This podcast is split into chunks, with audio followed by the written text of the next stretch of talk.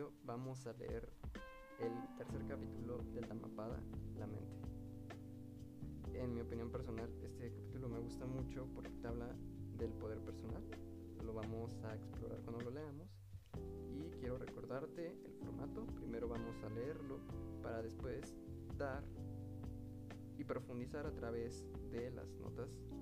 Y también recuerda que esto mi recomendación es que solo sea una aproximación.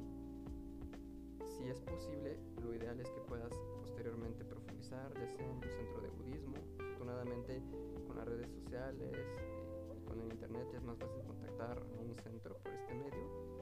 Y nada, comenzamos. Capítulo 3. La mente. Así como el arquero con gran cuidado y destreza endereza una flecha de modo similar, el sabio, paciente endereza su mente, la cual es vacilante, inquieta, inestable, difícil de sujetar y difícil de controlar.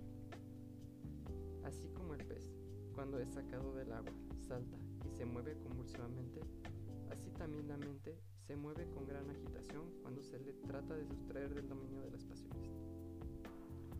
La mente es difícil de sujetar, es movediza, siempre corre hacia donde más le agrada. Trata de controlarla, porque una mente controlada conduce hacia la real felicidad. La mente es difícil de subyagar. Ella es extremadamente sutil y tiene el hábito de correr detrás de sus fantasías. El sabio debe vigilarla atentamente. Una mente controlada conduce hacia la felicidad. La mente es por naturaleza dispersa, vagabunda e incorpórea.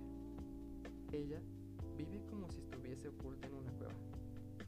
Aquellos que logran vencerla se liberan de los poderosos lazos de la ilusión. Aquel cuya mente carece de firmeza, que ignora los preceptos de las enseñanzas sagradas, que es inestable e inquieto, jamás podrá alcanzar la sabiduría perfecta. Una persona atenta, cuya mente no es agitada por las pasiones, que se halla libre de odio que ha trascendido los pares de opuestos, ya nada tendrá que temer, ni en este mundo ni en los mundos del más allá. Aquel que sabe que su cuerpo es tan frágil como una vasija de arcilla y que hace de su mente una ciudadela fortificada, con la ayuda de las armas de la sabiduría, logrará vencer el ejército de las pasiones. Una vez controlado, debe esforzarse por mantenerse firme y libre de apegos. Recuerda siempre que la vida humana es muy breve. En un abrir y cerrar de los ojos, tu cuerpo, ya sin conciencia, yacerá sobre el suelo, con tan escaso valor como un trozo de leña arrojado al azar, al borde de un camino solitario. El daño que un enemigo puede causarle a otro o el que pueden hacerse dos personas que se odian es muy grande, pero es pequeño comparado con el daño que puedes hacerte a ti mismo está mal direccionada. El bien que un padre, una madre y los amigos pueden hacer es muy grande, pero es pequeño comparado con el bien que puedes hacerte a ti mismo si tu mente está bien direccionada. Aquí finaliza el tercer capítulo titulado La mente. Vamos a las notas.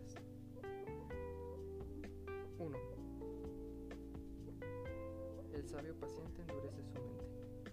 Chita, de la raíz chita, pensar. Sustraer del dominio de las pasiones. 2. El dominio de Mara, la ilusión.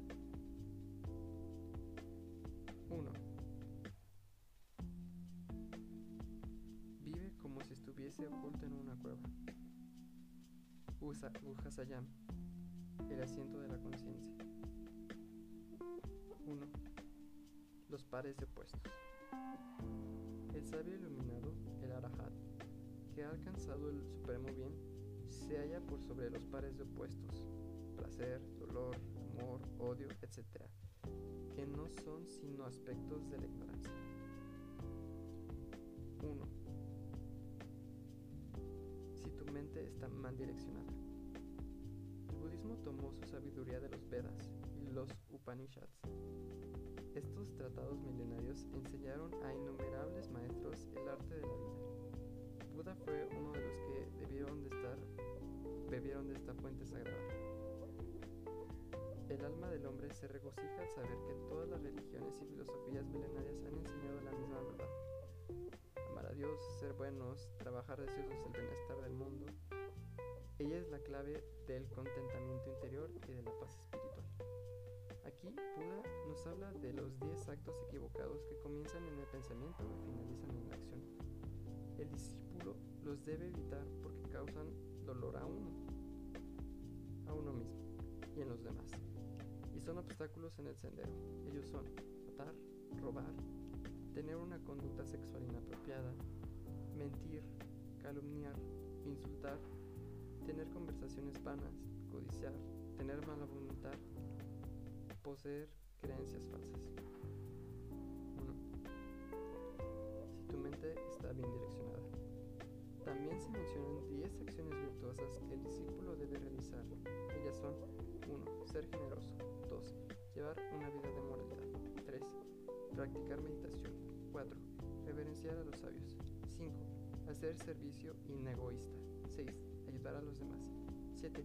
Sentir regocijo con el bien de los demás. 8. Escuchar las enseñanzas sagradas. 9. Brindar enseñanzas espirituales. Y 10. Poseer una visión recta y clara. Aquí terminan las notas. Recuerda profundizar. Agradezco mucho que me hayas escuchado que hayas escuchado este podcast, que ojalá se siga enriqueciendo tu camino y que encuentres mucha paz. Por favor, si te gustó, comparte el capítulo y nada, disfruta tu día.